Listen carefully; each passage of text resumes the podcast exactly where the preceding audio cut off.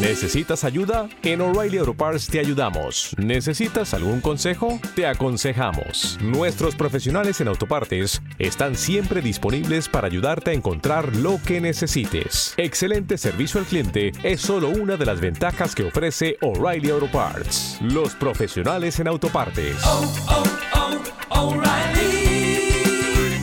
Auto Parts.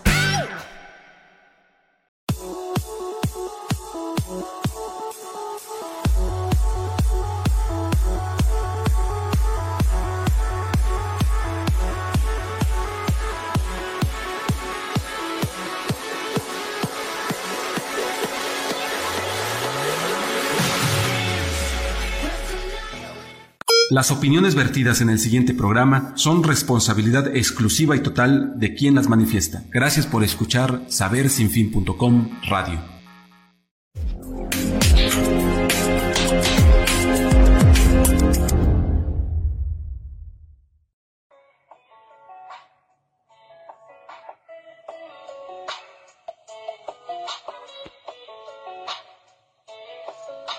En este día tan especial yo te quiero contar la historia de una ilusión que con el tiempo trascendió. Un proyecto fue creado en la mente de un doctor. Edmundo es su nombre, sus ideas son un grandote. La pasión por el saber y dar a conocer.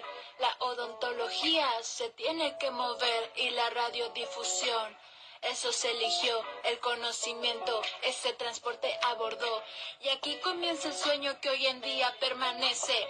Jarabe de pulpa es el nombre que florece y ha ido arrasando con el paso de los años la odontoestomatología, informando en ciberradio. Y así ya ocho años, hoy es el aniversario. Grandes colaboraciones aportando y brillando, no solo en el país, desde Italia, Alemania, Sudamérica, España. Qué increíble esta hazaña. La odontología es admirable, una ciencia importante y por supuesto especial. También la doctora Olivia aportando día a día con su conocimiento en periodoncia, así que rifa. Y la píldora histórica que rompe el hielo al comenzar sin la relav y el doctor Marcos no se podría realizar. Doctora Nelly, ella no puede faltar. Su gran aportación no se puede olvidar. Con el tiempo han intentado otros hacer algo igual. Jarabe de pulpa nadie lo puede opacar. Grandes personalidades hacen de esto algo posible. Y en agradecimiento este rap yo les compuse. Ocho años ya de esfuerzo, de pasión, dedicación. Jarabe de pulpa es el centro de atención. Este rap aquí termina, llévelo en el corazón. Enhorabuena mis amigos, aún viene lo mejor.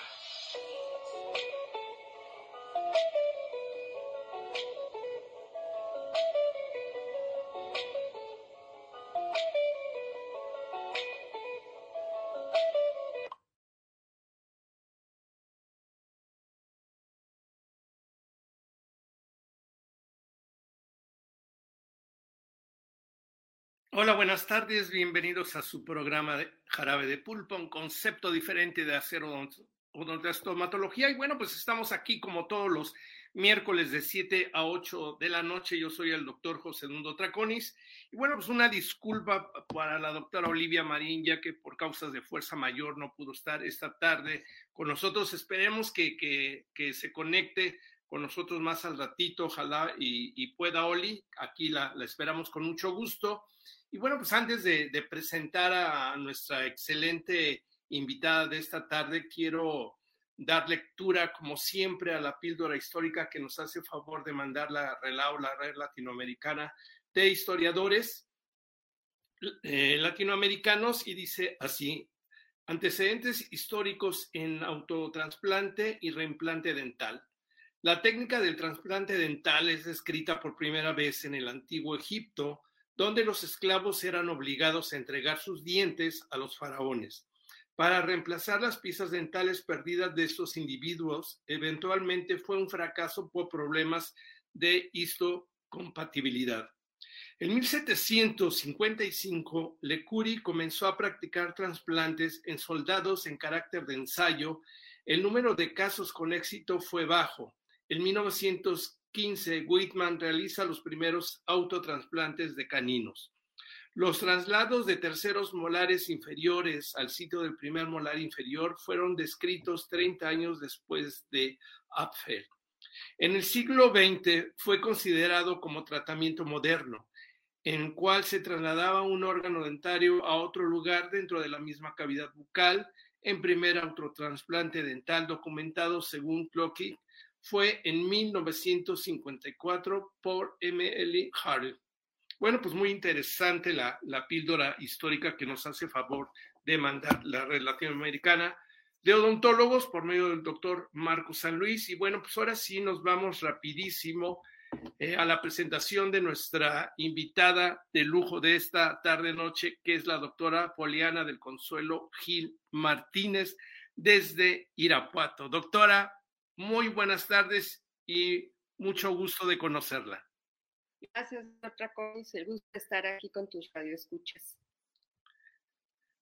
Muy bien, este, como nos eh, estábamos comentando, dando lectura a la píldora histórica de los autotransplantes, yo creo que eh, va, ese va a ser nuestro, nuestro tema de esta tarde, ¿no? Los autotransplantes y los eh, implantes que se manejan hoy en la actualidad y que se han hecho tan, tan comunes, ¿no? Que hace 20 años que que era uno este, de vez en cuando que se realizaban en los consultorios dentales y que hoy, bueno, pues es una práctica rutinaria que se hace en las clínicas y en los consultorios privados.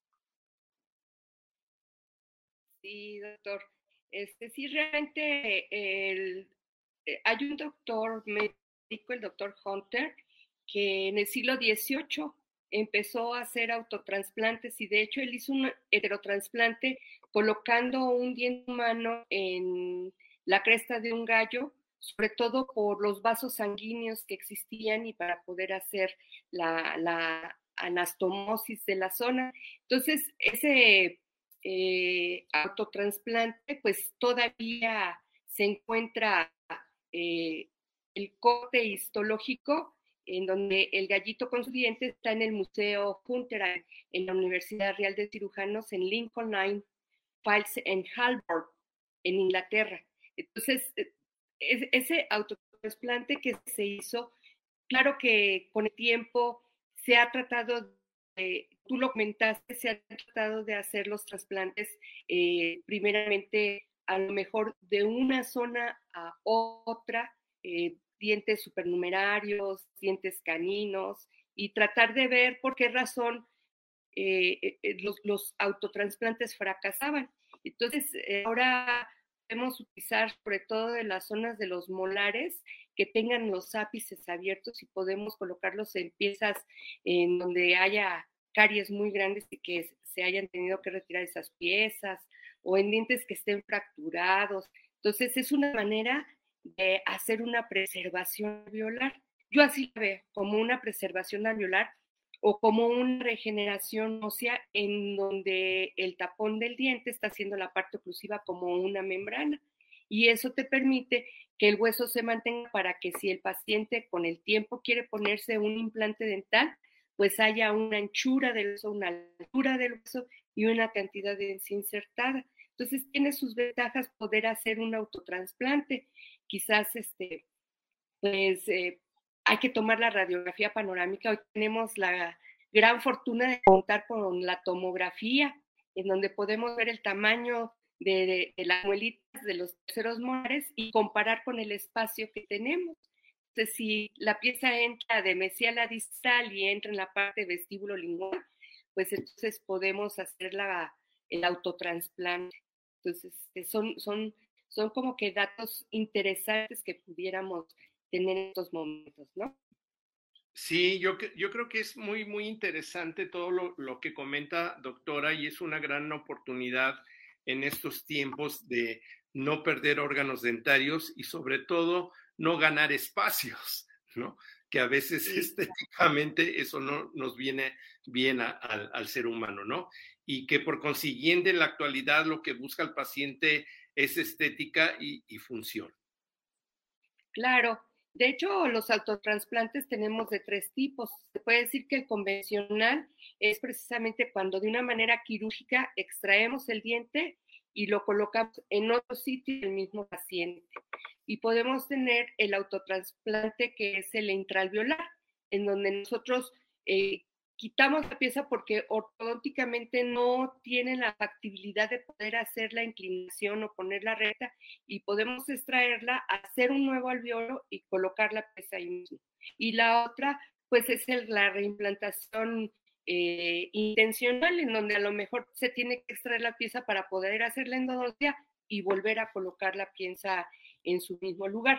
Claro que pues eh, tiene sus indicaciones puede ser a lo mejor en gente que tenga desde 16 años. La literatura sí dice, pero yo mi casuística hay hasta pacientes de 12, 13 años en donde lo he realizado y tengo casos a 5 o 6 años y los dientes ahí están. Entonces, siempre que esté en el ápice abierto, puede utilizarse. Y luego tengo pacientes que la literatura dice hasta 20 años, pero lo he hecho 21, 22 y en donde he tenido hasta éxito es hasta 25 años. O sea, el paciente puede tener 25 años con el ápice cerrado, se coloca la pieza en donde se vaya a autotransplantar y a las cuatro semanas se hace la endodoncia y el diente puede estar funcionando en área.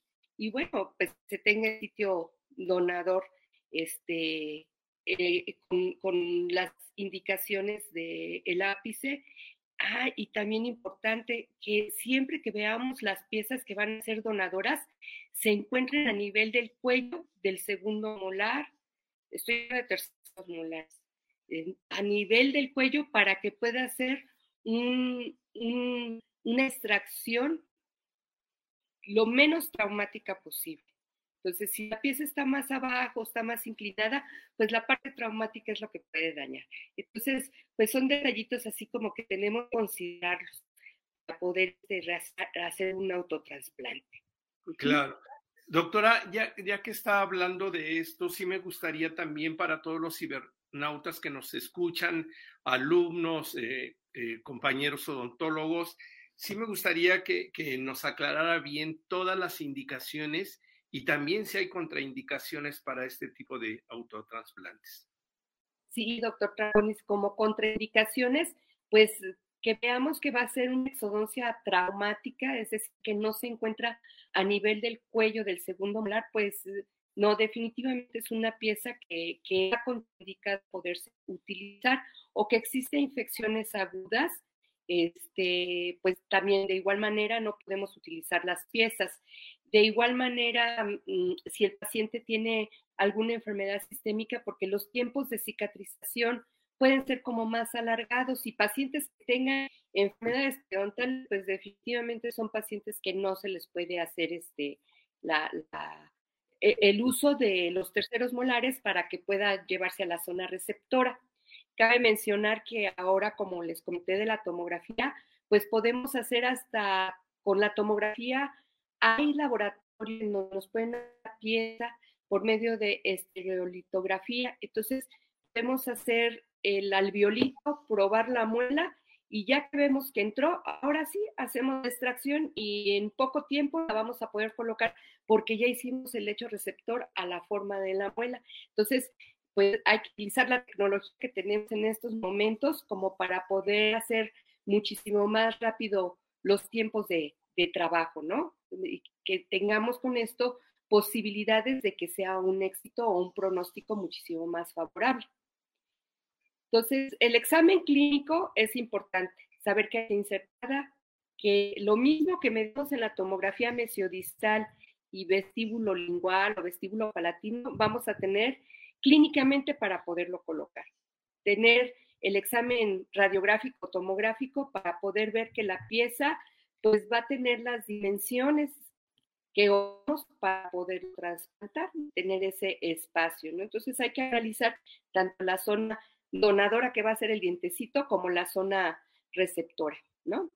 Entonces, ahora hablemos de, cómo preparar la zona.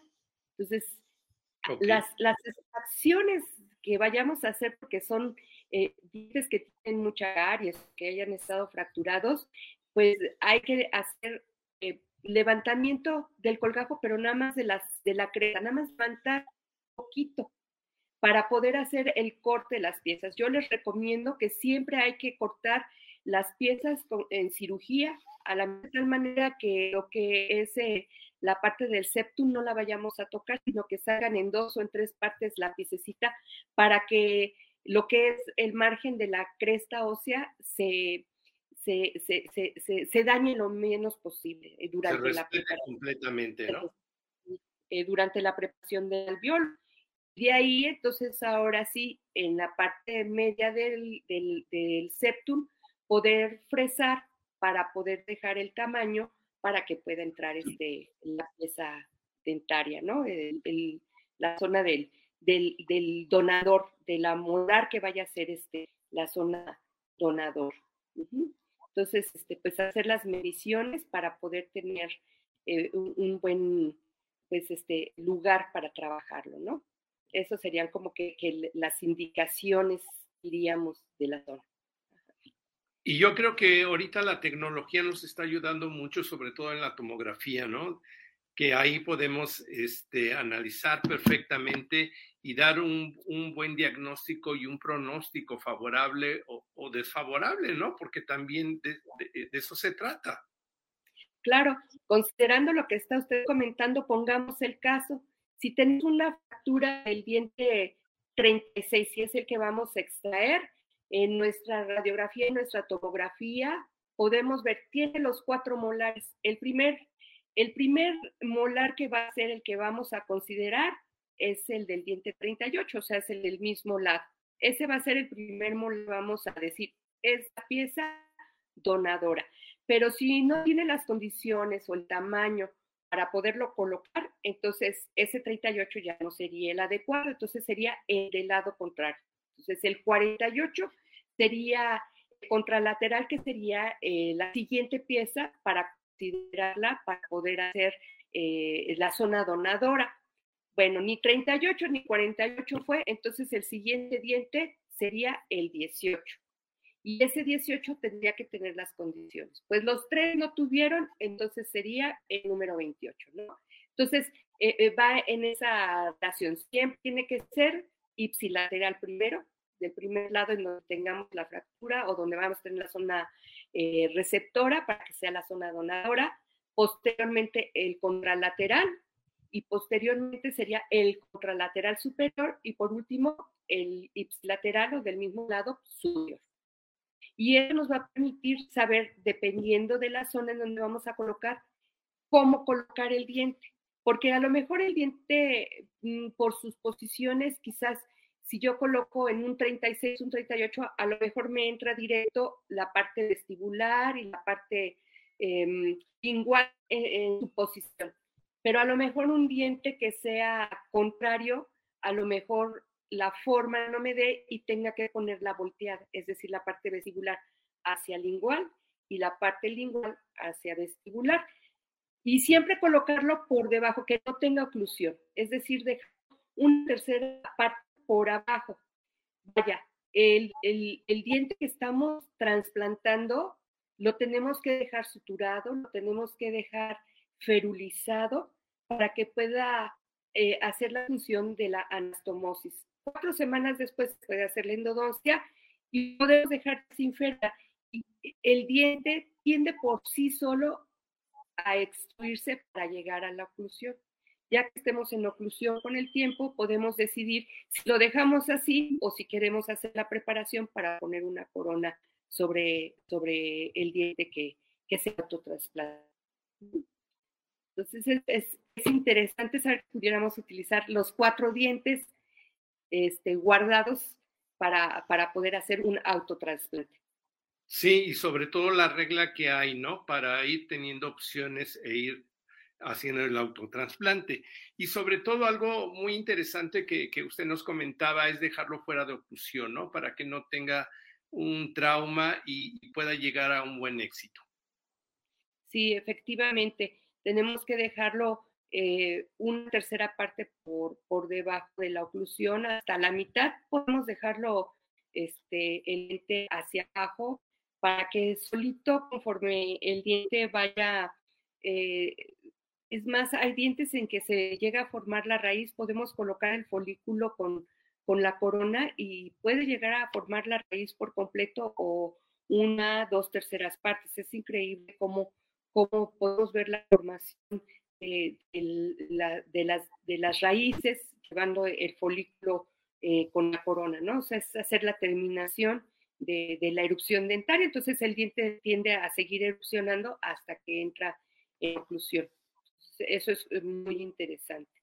Y, y bueno, momento de tener, tiene una altura, una anchura, la cantidad de encía, que el diente se encuentra mm, sin movilidad, entonces tenemos como que la decisión, podemos dejar ese diente ahí hasta que dure y entonces sí tener un, lecho en donde con el tiempo se pueda colocar un implante dental.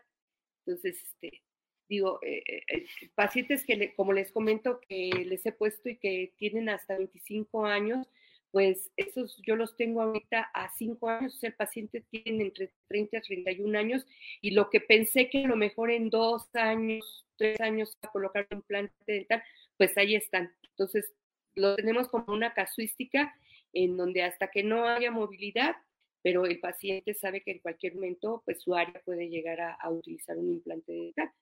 Entonces, este, es, es, es usar una técnica que sabemos que, es, que está ya igualada, que podemos tener en nuestro abanico de plan de tratamiento y que puede llegar a funcionar bastante bien.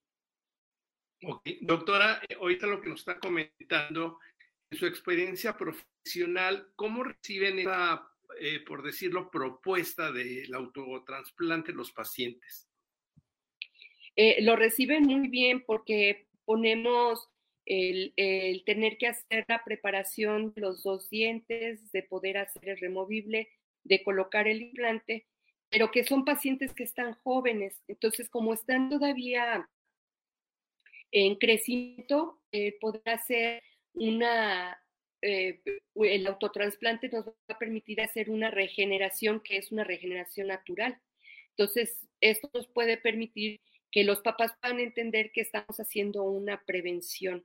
Y como prevención, puede ser que con los años pueda haber eh, la calidad de huesos sin necesidad de tener que hacer uso de una regeneración ósea guiada previa a la colocación de un implante. Claro que estamos hablando que son, son dientes que vamos a extraer y que vamos a evitar que exista un reborde residual y que al final de tengamos que tener pues una clasificación de Saber, ¿no? Que falte altura, que falte anchura y que tengamos que aumentar, ya sea en altura o en anchura, previa a la colocación de cualquiera de las zonas de rehabilitar, ¿no? Puedo decir que voy a colocar con el tiempo una prótesis fija, pero si tengo eh, falta de altura y tengo que hacer una regeneración para que la pieza estéticamente se vea bien y también para que cuando no haya impactación de alimentos, pues estoy haciendo una función. Entonces, qué bueno que tenemos el autotransplante para que podamos hacer la prevención de que los pacientes no lleguen a este punto. es muy recibido el, saber que existe el autotransplante. Es una técnica que realmente no es tan difícil de hacer, porque se hace en una sola eh, pues en una sola exposición, porque tanto tengo que quitar el diente como tengo que extraer el diente. Entonces, este, el diente, como se encuentran en, en, el cuello del diente, pues son extracciones que son eh, relativamente no tan difíciles de hacer a que se tuvieran piezas que estuvieran más inclinadas o terceros molares que se encuentren más hacia apical, ¿no? Más hacia la línea media de las raíces. Y yo creo que también es un, un tratamiento eh, muy positivo, sobre todo para personas que se van a realizar ortodoncia, ¿no? Y que en un momento dado a lo mejor su primer molar como ejemplo, podemos decir el 36, que ya no, que ya dio de sí, ¿no? Que ya tiene mucha caries y que ya se perdió y que la indicación es extraer terceros molares forzosamente, ¿no? Y que se va a tomar uno ahí.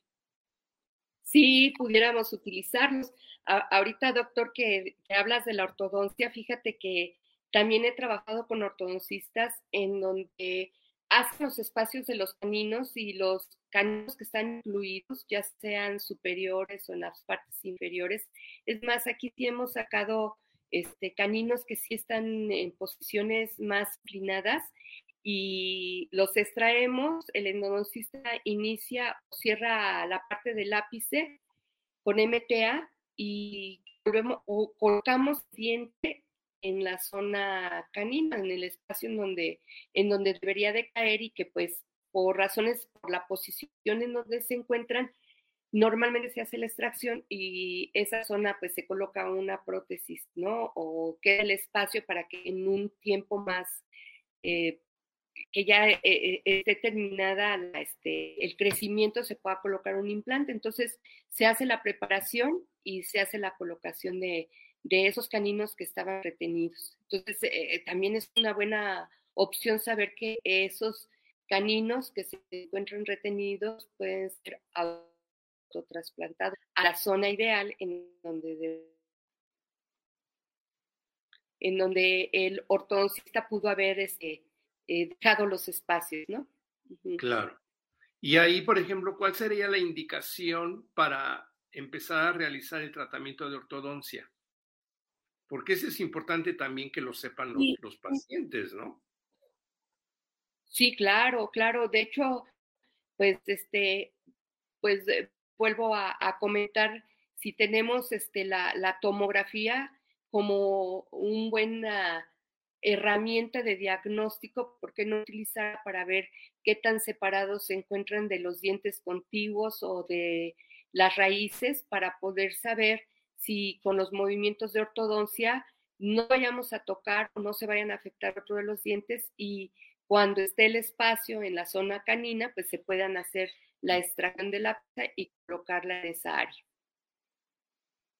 Así es, muy bien. Este, eh, doctora, hacemos una interrupción. Quiero dar una recomendación del Centro de Radiología Dental que se pone a sus órdenes en la 13 Poniente 2324, despacho 201 en la colonia La Piedad y sus teléfonos son 22 22 30 21 59 y también en, Plaza Las Palmas en el local número 54 y su teléfono es 22 21 14 66 54 y en la última sucursal que es en Diagonal Defensores de la República en el 1050 Interior 8 en la colonia Villaverde de Puebla y sus teléfonos son 22 23 29 95 45 y eh, tiene el, los servicios de tomografía en 3D y el escáner intra, intraoral. Perdón.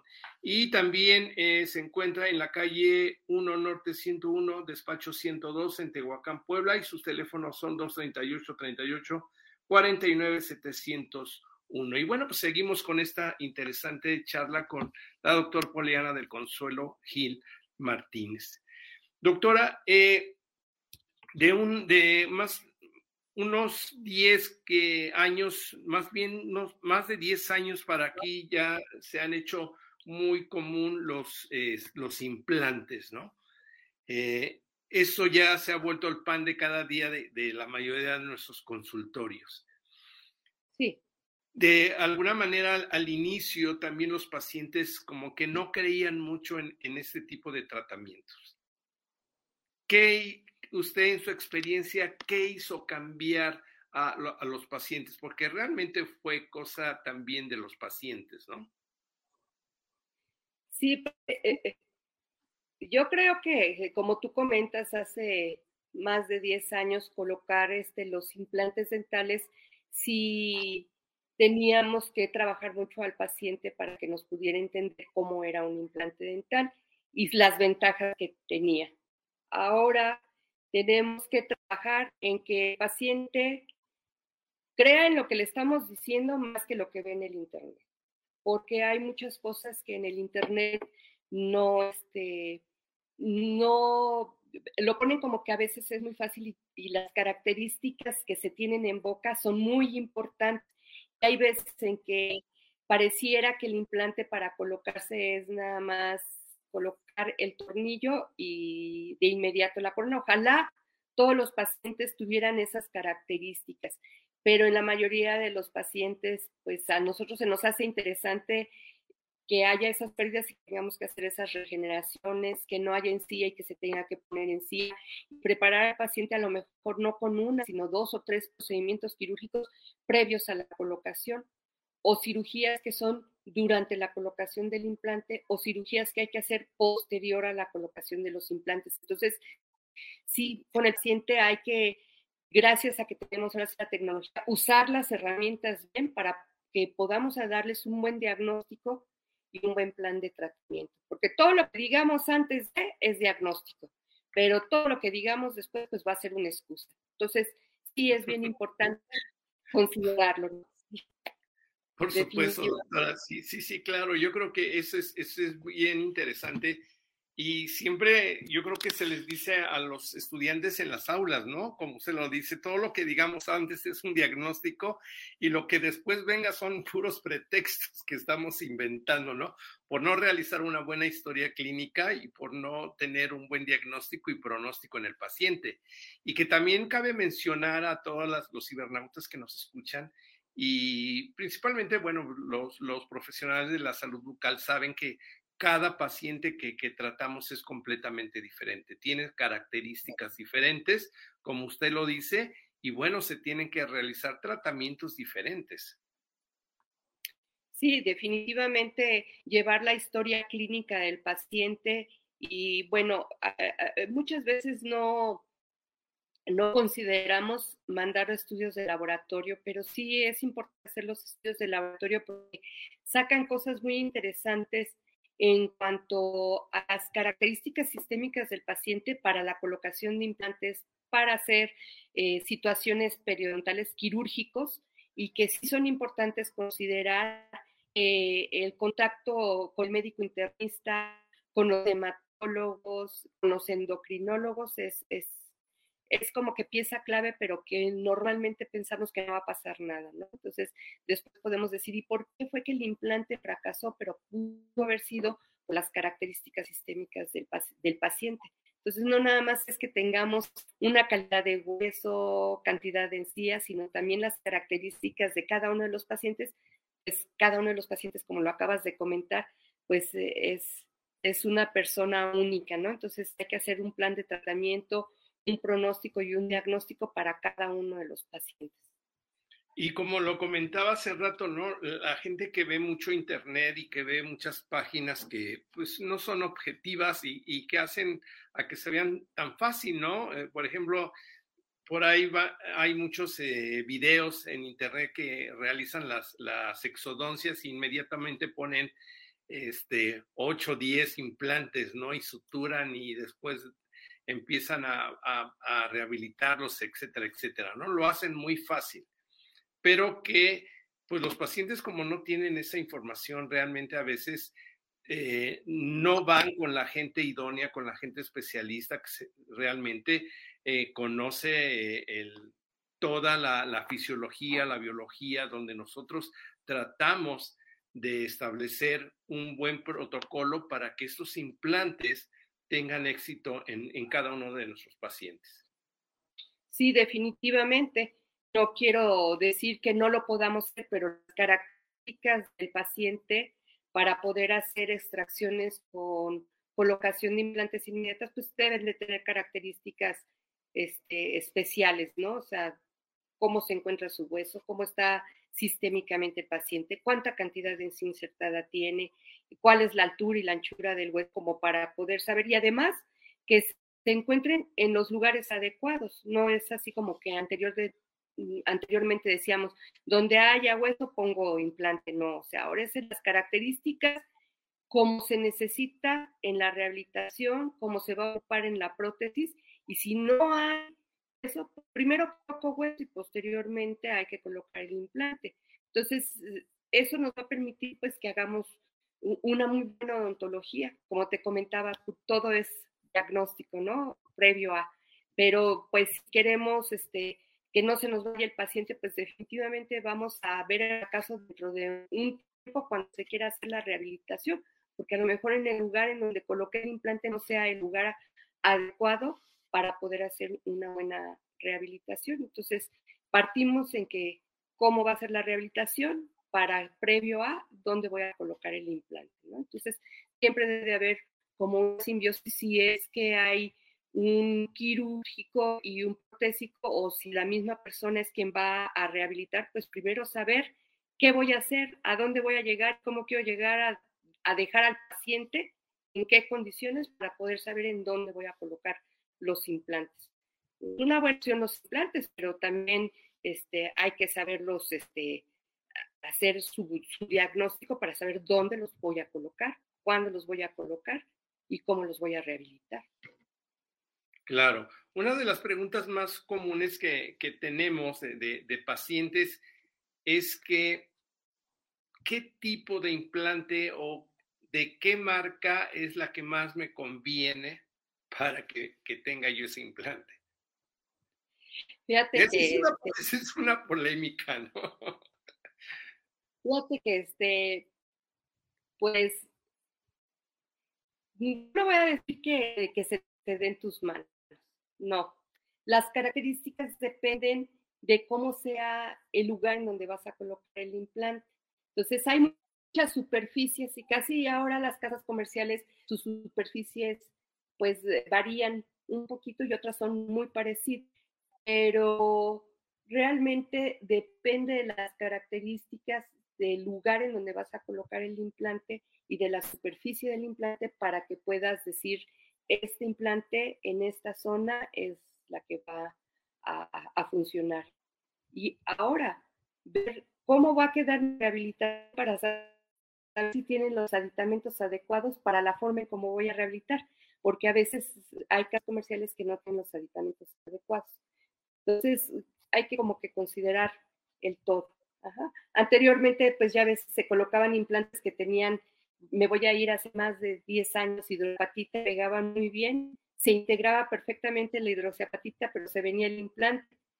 Entonces se quedaba la hidroxiapatita pegada, integrada, y el implante no, o sea, la superficie del implante se despegaba. Ahora, pues los implantes y las casas comerciales tienen eh, mucha tecnología para poder hacer que las superficies de los implantes, esas superficies rugosas, las características de los implantes y de sus hélices tengan la mejor función para poder hacer la integración del hueso con el implante. Entonces, no digo que haya un implante este, mejor que el otro, pero hay casas con mayor sostén de estudios con sus implantes que otros y eso te puede dar un mejor sostén para decidir cuáles implantes puedas colocar. Yo creo que también la, la, la, experiencia y la práctica con la que tengamos con ciertos implantes, ¿no? Nos, va, nos da la pauta a que sigamos utilizándolos. Sí, definitivamente. Definitivamente podemos hacer el curso de una casa comercial o de dos, tres y pues al final de cuentas vamos a ver que son muy parecidos, ¿no? Así es. Doctora, también eh, preguntas que, que ahorita nos, nos, llegan, eh, nos comentan que en el caso de pacientes desdentados, por ejemplo, del maxilar superior, ¿cuántos implantes serían los ideales? Porque a veces les, eh, acá nos comentan que les dicen que tienen que poner 8, 10, 12 implantes, ¿no? Entonces, ¿cuáles bueno. serían los ideales para este, rehabilitarlos? Lo que pasa es que depende de qué rehabilitación vayamos a hacer. Por ejemplo, podemos hacer rehabilitaciones en donde existe una calidad de hueso, eh, en donde se puedan colocar este, cuatro implantes en ciertas posiciones y puedan detener las prótesis, ¿no? La all on four, ¿no? Entonces, podemos colocar cuatro, seis implantes. Hay pacientes en donde puede ser que se coloquen cuatro implantitos porque no tienen una calidad de hueso eh, suficiente y por medio de los locators se puedan retener las prótesis, pero a lo mejor puede ser que tengas una prótesis que vaya a ser fija atornillada por completo, es decir, la mitad de una arcada, la mitad de una arcada, y a lo mejor si los seis, los ocho implantes sean los ideales. Entonces, depende cómo vaya la habilitación para saber cuántos son los implantes que vamos a colocar. Entonces, colocas este, algo que va a ser fijo, atornillado, pues entonces sí tienes que considerar de 6 a 8 implantes. Colocas una all on four, a lo mejor 4 a 6 implantes. Colocas una prótesis que va a ser implanto soportada porque van a ser por medio de locators o por aditamentos que tienen esos movimientos. Entonces, con cuatro implantes puede ser que sea suficiente. y también para, para una barra, ajá, puede ser cuatro implantes, seis implantes. Ok. También eh, se tiene que tener en cuenta los, los, los malos hábitos que tenga el paciente. Sí, pues eh, eh, muchas veces la, la, parte del bruxismo del paciente, de cómo muerde el paciente y cómo va a quedar rehabilitado el paciente. Entonces, son características que hay que considerar durante el diagnóstico para poder saber cuántos implantes se van a colocar y cómo se va a rehabilitar el paciente. Si va a ser removible o o fijo. Yo creo que esto es lo interesante que se ha vuelto la odontología porque se ha hecho multidisciplinaria, ¿no? En donde entra el implantólogo, el periodoncista, en donde entra el rehabilitador, donde entra el ortodoncista, ¿no? Sí, no, este, tenemos que, que, que, trabajar en, en, en forma colaborativa por bien del paciente.